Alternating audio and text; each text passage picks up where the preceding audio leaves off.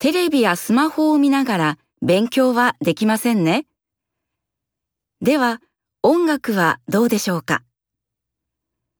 好きな音楽を聴いたらリラックスできるから音楽を聴きながら勉強することはいいと思う人もいるでしょ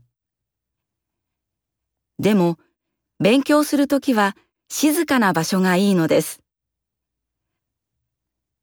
勉強を始めたらすぐに疲れてしまう人は、海や川や木の葉などの音を聞きながら勉強してみてください。